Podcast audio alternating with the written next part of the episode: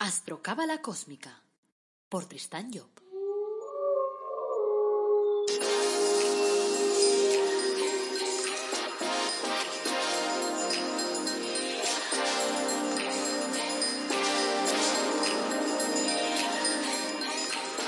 Astrocábala Cósmica, episodio 95. Te brindo una calurosa bienvenida a Astrocábala Cósmica, el programa en el que te hablamos de astrología cabalística y de cábala y lo hacemos de forma amena, directa, de forma que lo puedas comprender y sobre todo de forma en que lo puedas aplicar a tu vida. Hoy es jueves 22 de octubre de 2020 y hablaremos de la entrada del Sol en el signo de Escorpio y de su incidencia en cada uno de los signos. Soy Tristan Job, tu astrólogo, cabalista y escritor cósmico, y llevo 30 años dedicándome a estos temas. Aprovecho para recordarte que podemos confeccionar tu carta astral, hacer una consulta sobre esa carta astral y la encontrarás o las diferentes opciones las encontrarás en la página tristanjob.com. Ahí verás que te ofrecemos la carta astral cósmica, que sería una grabación, o la megacósmica y la recósmica, que son online, en las cuales hablas directamente conmigo. Y por tanto, pues me planteas tus problemas, tus historias, yo te traigo soluciones y te digo cuáles son tus herramientas básicas y cómo eres en esencia para que vayas por el camino adecuado. Por ejemplo, no sé si te preocupa la relación de pareja, pues miraremos a través de la, de la astrología a ver cómo está la relación de pareja o la del trabajo o lo que sea. Bueno, el Sol ahora en este año 2020 entra en el signo de Escorpio el 22 de octubre a las 23.01 hora solar y recorrerá este signo hasta el 21 de noviembre. Para empezar, lo que voy a hacer va a ser dejarte con una explicación que da Kabalev, mi padre, sobre el signo de Escorpio. Y luego tomaré la palabra yo para repasar signo a signo cuál es la energía que se va a mover pues con el tránsito de ese sol con Escorpio. Así que te dejo de entrada con Kabalev y espero que disfrutes de él como yo disfruto cada vez que lo escucho. Hasta ahora. Estamos en el mes de Escorpio, de manera que hoy lo más indicado es que volvamos a referirnos de alguna manera al signo de Escorpio, pues digamos en primer lugar no que es o segundo signo de agua a partir de cáncer. Cáncer es la puerta cardinal de agua a través de la cual penetran en nosotros los sentimientos. Hemos dicho al estudiar o signo. Entonces en el signo de Escorpio esos sentimientos se interiorizan en nosotros mismos. Entonces decíamos en estas lecciones no que Escorpio es el descubrimiento do amor propio, ya que o agua tiene una relación con los sentimientos. Agua y sentimientos es lo mismo. Sentimientos, emociones, pasiones, en el lado excesivo de la cosa. De modo que de Escorpio es ese momento en que o agua penetra dentro de nosotros y nos hacemos conscientes de nuestro historial es decir, es la toma de conciencia en realidad de nosotros mismos, ya que mientras estamos trabajando en el ciclo de fuego, con los signos de fuego, no somos todavía conscientes de lo que nos está pasando. Es la divinidad, nuestra divinidad interna, nuestro ego, el que realiza la política y nos utiliza a nosotros para realizar ese programa en los signos de fuego.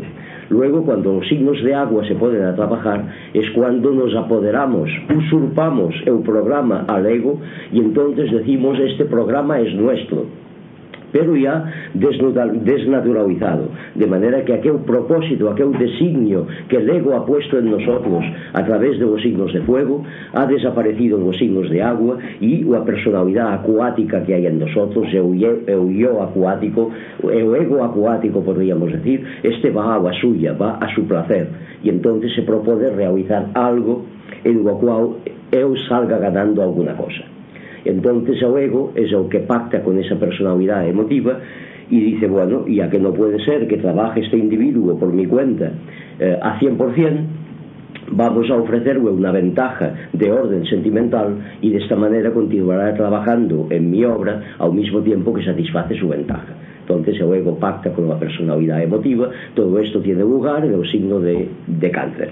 Luego, en el signo de agua siguiente, que es el de escorpio, entonces es cuando se interiorizan los sentimientos en nosotros y creemos nosotros que somos los propietarios de aquel programa que estamos realizando. De modo que viene el descubrimiento de sí mismo y el amor de sí mismo, ya que no se puede amar aquello que no se conoce. De forma que en Escorpio, por primera vez, tenemos un historial, conocemos algo de nosotros mismos y entonces amamos aquello. De forma que Escorpio es el signo del amor propio, es el descubrimiento de ese amor y naturalmente, tal como aparece en toda la temática de la cábala, no se puede realizar en el exterior algo que no se haya realizado interiormente. O sea que no podemos amar a los demás si antes no nos hemos amado a nosotros mismos. Por ello, ya dice, decía Cristo, e o amor bien entendido, a caridad bien entendida empieza por uno mismo. Todo empieza por uno mismo, porque si non o tenemos dentro, non o podemos arrojar fuera. O sea que a condición indispensable e ineludible para amar a nuestro prójimo es que antes nos hayamos amado a nosotros mismos. Y entonces, en el signo de Escorpio, se produce al final, eh, cuando Escorpio ha cumplido su obra, é o derrame dese amor, es decir, que no cabe ya dentro de nosotros. Estamos tan llenos de ese amor propio que tenemos que derramarlo hacia os demás. Y entonces es cuando viene eh, é o, a dinámica de Piscis que echa fuera os sentimientos ese é o paso siguiente dos sentimientos os sentimientos se derraman en la sociedad pero claro, para que se derramen ordenadamente tienen antes que haber pasado por Escorpio también ordenadamente. De manera que en un horóscopo veremos en el signo de Escorpio lo que aquel individuo derrama a través del signo de Piscis. Veremos los problemas que pueda haber.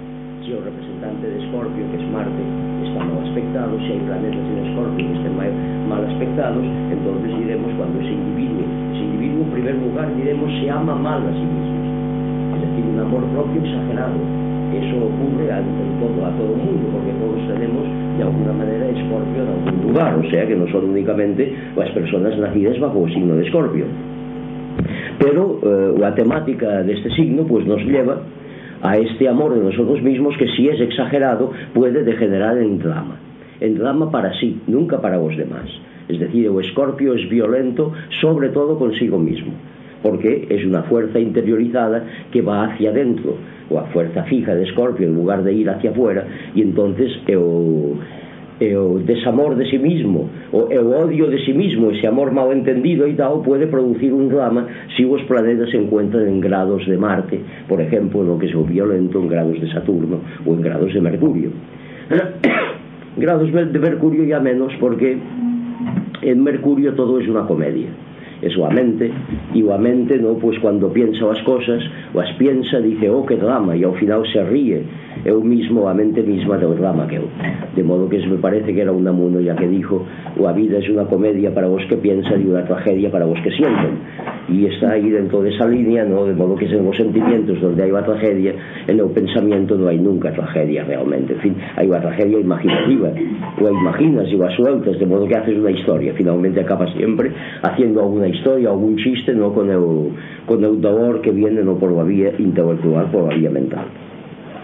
Entonces o gran peligro de Escorpio que decimos en o estudio das letras hebraicas que me corresponde ao VAF E o VAV hemos visto ao estudiarlo, os que habéis tenido ya en manos a lección 7 do segundo curso, es donde se encuentra o estudio das letras hebraicas, as fuerzas, e aquí cada una representa unha fuerza, vemos que es a letra, a fuerza que comunica a luz con as tinieblas.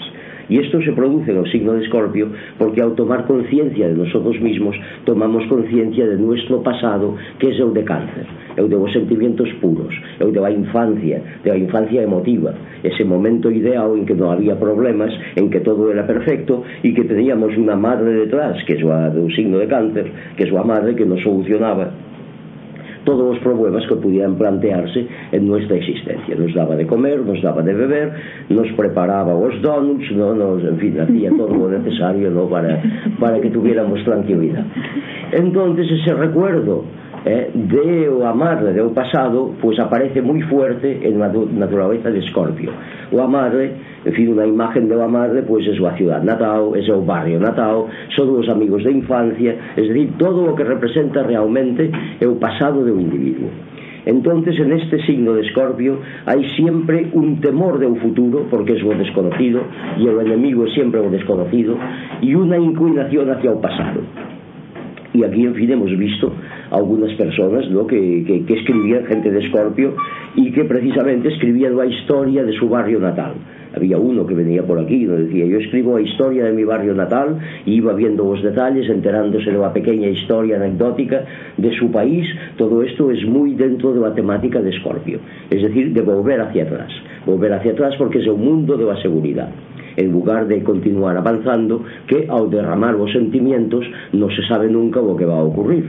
E non se sabe nunca si se van a derramar sobre una persona que dice yo, no, yo no, te has equivocado, ¿no? Vete hacia otro. Y tienes que ir peregrinando de uno a otro pues en busca de aquello que pueda encajar nuevos sentimientos dentro de sí sin violencias. Y en el pasado ya se sabe lo que ha ocurrido, y como ya se sabe, es aquello de loco conocido, mejor no loco conocido que sabio por conocer, en fin, todos esos dichos que hay, ¿no?, que tienden a volver a la gente, ¿no?, hacia el punto de arranque de todo eso. Claro, entonces se produce una involución de modo que el peligro de involución es muy fuerte, sobre todo en el primer decanato porque estamos viviendo en esa niebla que vivieron la gente, nuestros antepasados, antes del diluvio. Sabéis que en el diluvio, diluvio, el hombre vivía sumergido en la neblina, en las aguas. ¿eh? Y a partir del diluvio, cuando las aguas cayeron y se condicionaron en su recipiente natural, los ríos y después al mar, pues apareció el aire y pudimos respirar el aire por primera vez. De modo que la gente de Escorpio, de alguna manera, vive sumergida en esa neblina ¿no? que vivía la humanidad antes de Noé, antes del diluvio. O sea, el diluvio todavía no ha venido. Y entonces allí hay una oscuridad, una suerte de oscuridad y naturalmente se necesita que el hombre haya guardado conciencia de sí mismo para poder avanzar hacia adelante.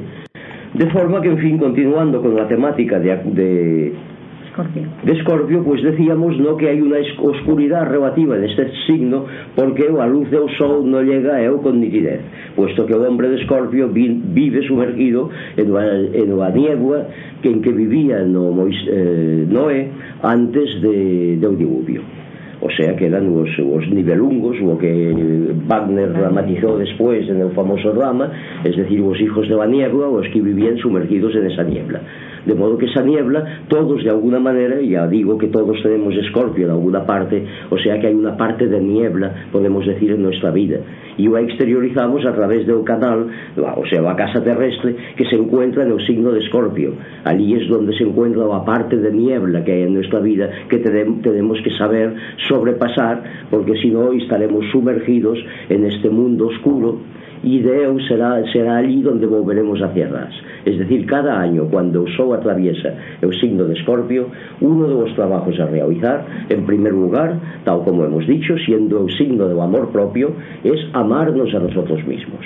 De modo que muchas veces no nos amamos suficientemente y por ello nos permitimos cosas que no haríamos si nos amáramos realmente eh, de forma que es aquello de cada día antes de salir de casa sobre todo por la mañana que ya sabéis que el trabajo de la mañana hay mayor lucidez en, en el juicio sobre uno mismo y sobre todas las cosas en las dos primeras horas de luz solar. Es aquello de decirse, ¿no? Es que yo doy de mí mismo una imagen conforme a lo más elevado que hay en mí, o bien no son los reyes de la tierra, de nuestra tierra humana, los que testimonian de mí y aparezco ante los demás de una manera arbitraria, de una manera que no soy. Porque claro, los demás nos captan, eso es bien evidente, tal como ellos son eh, de modo que a verdad de cada uno es la verdad de cada uno tal como es y no puede captar de otro más de lo que eu mismo es.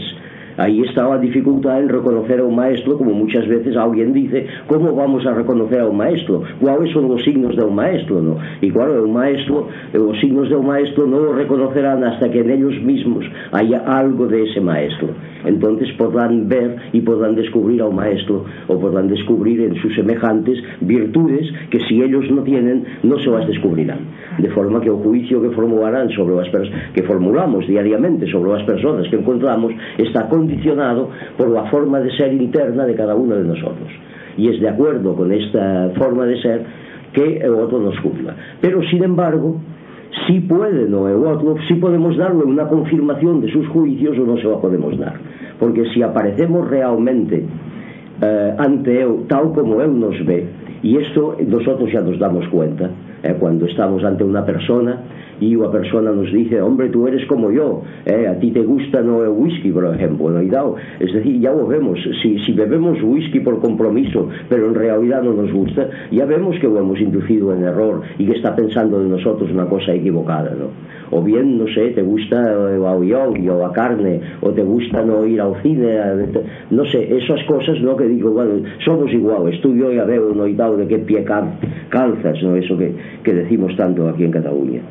Entonces ya nos damos cuenta de la impresión ¿no? que hemos eh, causado en el otro y a nosotros nos, nos incumbe el confirmársela con sucesivas vivencias ou ao contrario disuadirlo pouco a pouco de que nosotros non somos aquel eh, que, que se parece o sea, procurar testimoniar desde o punto máis elevado eh, que hay en nosotros para poder enganchar por este punto a la gente que se encuentra a ese nivel, por donde quiera que vamos, ¿no?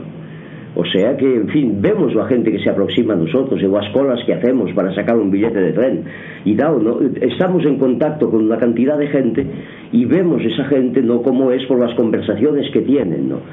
Y entonces, en fin, el solo, el solo hecho de estar en un sitio sin necesidad de abrir la palabra es una influencia que damos a los demás. Los demás se quedan con algo de nosotros mismos. De modo que es aquello de poder dar ese testimonio mudo, sin necesidad de expresarlo, porque los pensamientos y los sentimientos que desbordan de nuestra copa, de nosotros mismos, pues también es acción e es, eso, en fin, impregna la gente que nos rodea y sin que ellos lo sepan, pues ao final se encuentran impregnados, porque ya decíamos un día que o hombre perfecto, si aspiramos un día a ser perfectos, no son aquellos no que eh, quedan signos externos desa perfección. Os que se levantan en un metro para ceder o asiento a as señoras ancianas no? ou os que se manifiestan en un momento dado por a paz, por o orden, por a justicia por a ecología. Non son estos os perfectos. Os perfectos son os que non se notan no se vos nota que vos sea, que vos son intrínsecamente. Es decir, que han dejado o espacio en un metro ya no se han sentado, no es que se hayan levantado para ceder o espacio a una señora anciana, es que ya no se han sentado. Y en este caso, claro, no se puede apreciar en ellos la abnegación que pueda suponer o levantarse para ceder el asiento no a uno que está cansado. Eh, de manera que, en fin, la perfección siempre se ejerce sin que el otro la note e entonces a presencia únicamente o estar en un sitio o impregnarnos con o aura e a que o aura nos sobrepasa e nos impregna Esto ya de, de, por sí ya es positivo para la gente que nos rodea y entonces si nos formamos esa, esa idea ao principio da jornada de testimoniar segundo o máis elevado que hai en nosotros mismos, atraemos hacia nosotros, hacia nuestra proximidad, en las colas, allí donde hay aglomeración de gente y donde estamos, atraemos también a gente que aspira a nuestra naturaleza profunda, sin necesidad de que hoy hablemos y que hoy demos nuestra, nuestra tarjeta, esto es, y que hoy digamos, véngase usted aquí o a calle Gerona, que hoy vamos a informar, o diremos esto, aquello, ya se o informa, ya o informamos sin necesidad de abriu a boca. De maneira que esta especie de amor propio é o que tenemos que cultivar en el, cuando o sol está trabajando en o signo de Escorpio para disipar esas tinieblas que todavía quedan en esa neblina eh, que decimos no? que se parece a la neblina que había en el mundo antes do diluvio. De modo que ya hemos dicho tantas veces que se trata de ver de identificar un signo y de ver su dinámica para convertirnos nosotros en ese signo. Es decir que os signos ou a dinámica de, de a creación ya o hemos dicho muchas veces, ¿no? Es el cielo tiene que ser plantado en la tierra, en nuestra tierra humana. De modo que todas las semillas que hay dispersas en el zodíaco tenemos que, que plantárnoslas, es decir, los planetas al pasar por allí nos la plantan en nuestra naturaleza humana. Y luego nosotros tenemos que plantarlas en la sociedad en la cual vivimos. De manera que es este doble trabajo que tenemos que realizar. Y entonces, claro, hay que descubrir pois, pues la dinámica de cada signo. Y, y bueno, este signo, signo de qué se ocupa se ocupa de esto en particular. Muy bien, pues entonces nosotros nos ocuparemos también de esto. Es decir, en primer lugar, aumentar el nivel de amor propio, en el buen sentido de la palabra. Porque hay una mala manera de, de entender el amor propio, y eso también lo hemos hablado aquí muchas veces, que es el de estimarse demasiado a sí mismo porque cuando uno se estima demasiado, entonces me parece que todos os demás o subestiman de forma que claro, dice, os demás no me comprenden no me comprenden porque yo valgo mucho y os demás no se dan cuenta de ese valor enorme que yo tengo. Y entonces no me comprenden ese o aislado, é o individuo no que, que, se, que se margina o resentido, que se margina de la sociedade porque cree que toda a sociedade no o comprende ou non o quiere comprender, no tiene interés no en él é porque simplemente eu se valora demasiado. De modo que esta es una mala forma de entender o amor propio E claro, cando hai maus aspectos en Escorpio es cuando precisamente este fenómeno se dá. Ou a outra forma, a buena maneira de entenderlo es aquello de no hacer cosas que sean indignas de nosotros mismos porque a estima en que nos tenemos es una estima muy alta en el buen sentido y entonces no podemos hacer nada eh, que pueda manchar esa estima que nosotros mismos nos tenemos, ¿no? Entonces es cuando, es decir, en primer lugar, hacer que nosotros haya esa estima de nosotros mismos, en segundo lugar, hacer que lo descubran los demás, es decir, plantar é a semilla do amor propio en a sociedade para que todos puedan amarse e todos tengan ese amor propio. E a que, en fin, unha persona que se desprecia e que dice yo non valgo nada os demás valen mucho pero yo soy insignificante yo me, me presento mal, me visto mal no me, me aparezco en todas as manifestaciones no como algo no que pueda ir contra de mí mismo é eh, porque se denigra. Hai gente, ha habido poetas e artistas famosos que han intentado denigrarse e que han escrito toda a súa obra ou han pintado Estado para denigrarse e que incluso iban vestidos en el tiempo de los bohemios de París iban mal vestidos no para a través de ellos mismos denigrar a toda la humanidad. De modo que es un camino contrario o que hay que seguir. Y ao contrario, es decir, hacer valer en cada uno, hacer o descubrir en el otro o a parte positiva que hay en él mismo y que quizás no haya visto. Y decirlo, en fin, aquí hemos citado alguna vez ao aguarde esta temática aquella película de Frank Capra é tan bonita de o que bello es vivir, me parece que se titulaba, ¿no? que era aquel hombre que, que se denigraba, eh, no, se, se denigraba, se creía inútil. Pensaba ¿no? que no había venido a realizar nada útil en esta sociedad. Y entonces aparece un ángel para hacer ver todo lo que hubiese sucedido en la sociedad si aún no hubiese estado ahí. Y claro, ve, ¿no? Se da cuenta de que hay una cantidad de cosas, ¿no? De muertes, de, de, de gente que está en la cárcel, que si no hubiese estado él allí para salvar pues, de una mala situación, pues lo hubiesen pasado muy mal. De forma que es descubrir pues, de alguna manera a la gente esto, esta realidad, es decir, o que cada uno aporta algo a la sociedad y que si no lo ha descubierto tiene que descubrírselo, porque no podrá amar a su prójimo si antes no se ama a sí mismo. De forma, después Escorpio Hai varias maneras de considerar os signos por sus funciones vis a vis de los elementos, de elemento agua, que es este, o bien su posición en la rueda zodiacal, que también la posición en que se encuentra nos informa de muchas cosas. Una de ellas é o tema este de la muerte, que hablábamos ao principio, de la casa 8, que se relaciona. Claro, todo o zodíaco, una vez constituido en el orden natural por el que aparece, pues va avanzando hasta o 180 grados. Partido o 180 grados ya no puede avanzar más. De manera que entonces hay un repliegue de la vida eh, hacia as alturas de las que procede. Y este repliegue naturalmente se produce en Escorpio. Escorpio es o primer signo despois de Libra, que es o que, es, que forma unha oposición con Aries, que es donde empieza o zodíaco, o sea, el o Libra es o que forma esos 180 grados e a partir de ellos no, a vida empieza a replegarse e entonces viene no, a, ou a dinámica do muerte, es decir, eu pasar máis allá, eu disolver a realidade material para entrar dentro de la realidade espiritual. E Escorpio é a puerta a través de la cual se penetra no entorno isto. Por outra parte, o VAF, ¿no? Eh, siendo o que comunica a, a fuerza que trabaja con Escorpio, siendo o signo que comunica a luz con as tinieblas, pues es evidente que te saca de las tinieblas de donde, de donde procedemos de, de o elemento aire, agua para transportarte no, hacia a luz no, que viene del cielo no, y tal.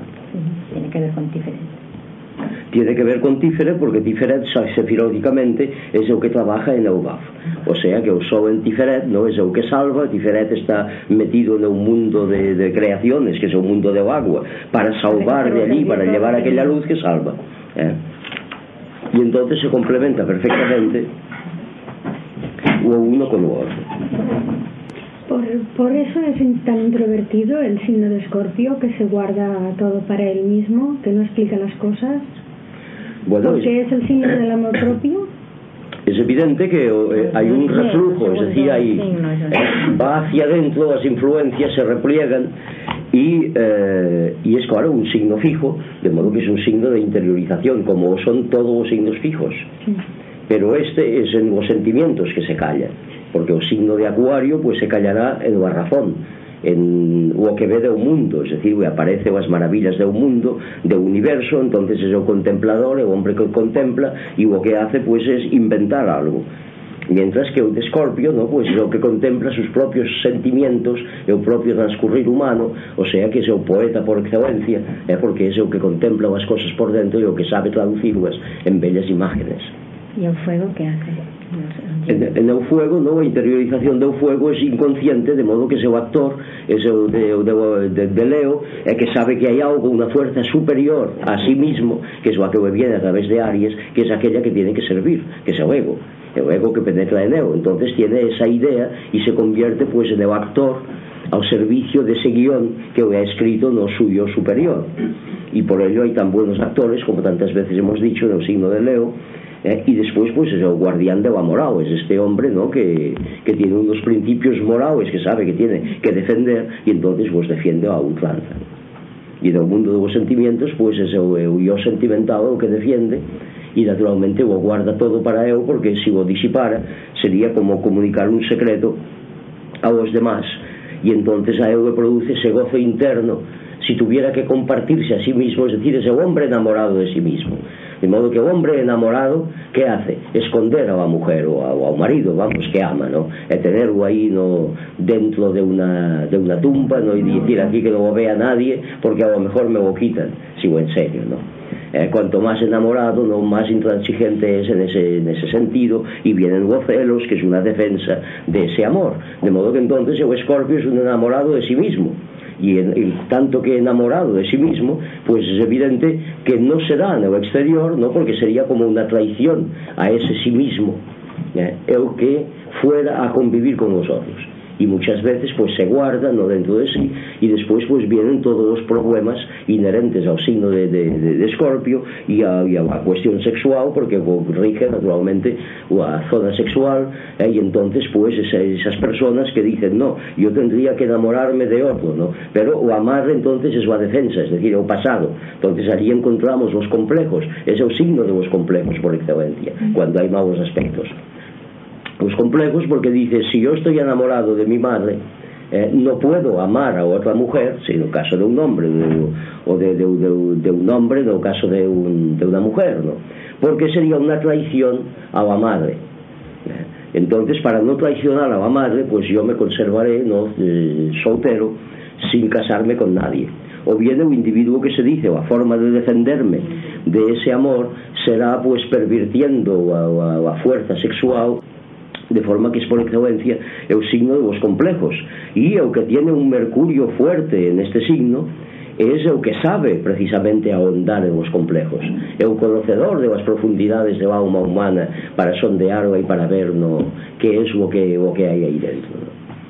Bueno, o segundo decanato de Escorpio é o que mejor traduce o a, de, o a, o a dinámica de Escorpio porque Escorpio, siendo o segundo signo de agua e un signo fijo Pois é o segundo decanato é o que se identifica con eu Mientras que o primer decanato no corresponde ao pasado A cáncer eh? E entonces o, o seu primer decanato de, de Escorpio Indica que, que os trabajos non han sido reavidados Os trabajos de cáncer a su tiempo y que tiene que volver a repetir curso, por así decirlo. Mientras que o tercer decanato de Escorpio corresponde a los trabajos de Piscis, de modo que son trabajos anticipados que se realizan nos do Besousi. Os primeiros decanatos de Piscis poden tener reminiscencias de escorpio todavía? O primeiro no, o primeiro tiene unha reminiscencia de cáncer. É o segundo de Piscis que tiene unha, unha relación con escorpio. E o tercero é o que realmente tiene unha relación con o trabajo de Piscis específico. Pero o primero corresponde a cáncer, o segundo corresponde a, cuar, a escorpio e o tercero corresponde a Piscis, de, de Piscis. Bueno, vamos a realizar ahora un pequeño repaso de eh, lo que dará el Sol, la entrada del Sol en Escorpio para cada uno de los signos. Por ejemplo, si tú tienes el Sol o el ascendente del signo de Aries, Pues la entrada del Sol en Escorpio activará tu casa 8, la que se corresponde precisamente con Escorpio. Así que el trabajo a realizar será el de auscultar tus emociones, el de ponerle luz y taquígrafos y encontrar lo que hace que tu autoestima pues no esté a pleno rendimiento, por ejemplo. Se trata entonces de aprender a quererte más. También será un buen periodo para dejar que te amen, para dejarte mimar. Si tienes el Sol o el ascendente en Tauro, la entrada del Sol en Escorpio activará tu casa 7, que es la del otro, la de la pareja, la del que está enfrente. El sol es la luz, así que se trata de que pongas luz en el terreno contrario, que dejes que tu pareja brille, que tenga más protagonismo. Los de enfrente querrán moverte más de lo que a ti te gustaría. Se trata también que ayudes a tu pareja a quererse más y para ello, pues a lo mejor puedes empezar, no sé, por confeccionar una lista, por ejemplo, de sus virtudes y cantársela, que seguro que le gusta. Si tienes el Sol o el ascendente en Géminis, la entrada del Sol en Escorpio activará tu casa 6, la de los servicios. Así que te tocará ponerle luz a, esos servicios. Eso significa dar luz a los demás. Luz es sinónimo de comprensión. Así que la vida te colocará en situaciones de ayudar a los demás a comprender cosas, sobre todo a través de la mente, porque Géminis es un signo mental. También será un buen momento para realizar un chequeo, para que veas a ver cómo anda tu salud, porque la casa 6 también es la de la salud. Si tienes el Sol o el ascendente en cáncer, la entrada del Sol en Escorpio activará tu casa 5, que es la de la suerte y el tiempo libre, por ejemplo, entre otras cosas. Así que te toca empezar por tomarte un, un poco más de tiempo para poder quererte, para agasajarte, para mimarte. O sea, estaría bien que realizaras, por ejemplo, no sé, una escapada a un lugar en que respires libertad, en que puedas disfrutar, o sea, tienes que buscar el disfrute. No sé, irte a un spa, por ejemplo, a que te mimen, a que te hagan un masaje. También se activará tu suerte, así que aprovecha para jugar un poco en los juegos de azar sin gastarte mucho, claro. Si tienes el Sol o el ascendente en Leo, la entrada del Sol en Escorpio, entonces activa tu casa 4, la de la madre, la que controla la base de las emociones. Así que durante este periodo deberías prestar mucha atención a tu madre y a tu familia en general y ayudarles a aumentar su autoestima, haciéndoles ver cuánto les quieres, por ejemplo. Aprovecha también para escucharte, para mirar dentro de ti y buscar a ver cómo está la base de tus emociones, si está bien.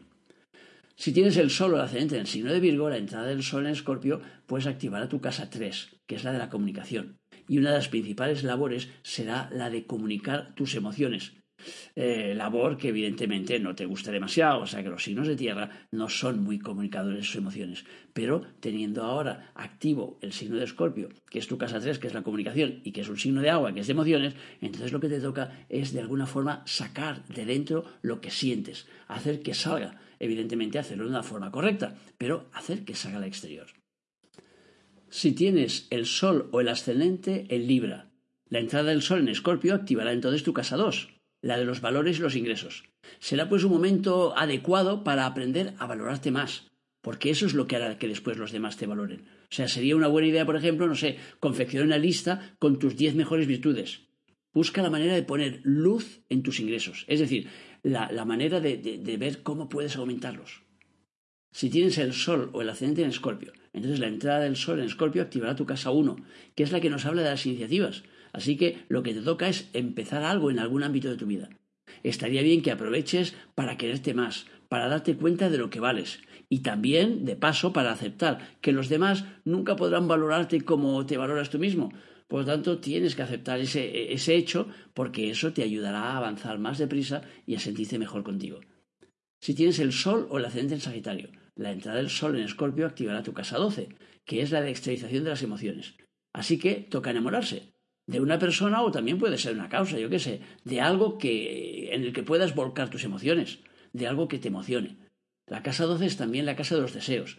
Así que yo te sugiero que confecciones una lista de deseos de los más fáciles a los más difíciles. No sé, como mínimo tendrías que poner seis. Si tienes el Sol o el ascendente en Capricornio, la entrada del Sol en Escorpio activará tu casa 11, que es la de los amigos. Así que será un buen momento para solicitar la ayuda de los amigos, para solicitar sus consejos, su apoyo para la realización no sé, de algún proyecto. Puede ser de trabajo, pero también puede ser para hacer una salida, una excursión, o sea, un sitio donde, donde podáis distenderos. También puede ser un buen momento para ayudarles a que aumenten su autoestima. Decirles pues lo que tú valoras en ellos. Si tienes el Sol o el ascendente en Acuario, la entrada del Sol en Escorpio activará tu casa 10, el sector profesional y social. Así que será un momento para analizar tu trabajo, para preguntarte si te gusta, si te llena, yo qué sé, si cumple tus expectativas o si baja tu autoestima. En este caso, claro, deberías hacerte un planteo serio. También puedes aprovechar para pedir más responsabilidades en el trabajo y para relacionarte más a nivel social. Si tienes el Sol o el ascendente en Piscis, entonces la entrada del Sol en Escorpio activará tu casa 9, la de los viajes y los cambios. Se trata entonces que dediques una parte de tu tiempo a analizar lo que deberías cambiar de tu vida para que aumente tu autoestima. Descubre cuál es el sector que te está minando y pon remedio enseguida, claro. El sol te ayudará a ver más claro. Bueno, pues hasta aquí el programa sobre la entrada del sol en Escorpio. Gracias por escucharme, por seguirme, por valorarme en redes sociales y por tus comentarios. Acuérdate que en la web de tristanyo.com tienes productos de crecimiento personal únicos como el árbol de la vida personalizado y la posibilidad de solicitar una consulta para que pueda explicarte cuáles son un poco pues tus herramientas ante la vida. El próximo eh, cuando el próximo lunes, como siempre, tendrás un programa de astrología cabalística. Así que no te lo pierdas. Como siempre, me queda solo desearte que tengas un feliz y maravilloso día. Y acuérdate de nuestro lema, apasionate, vive, cambia.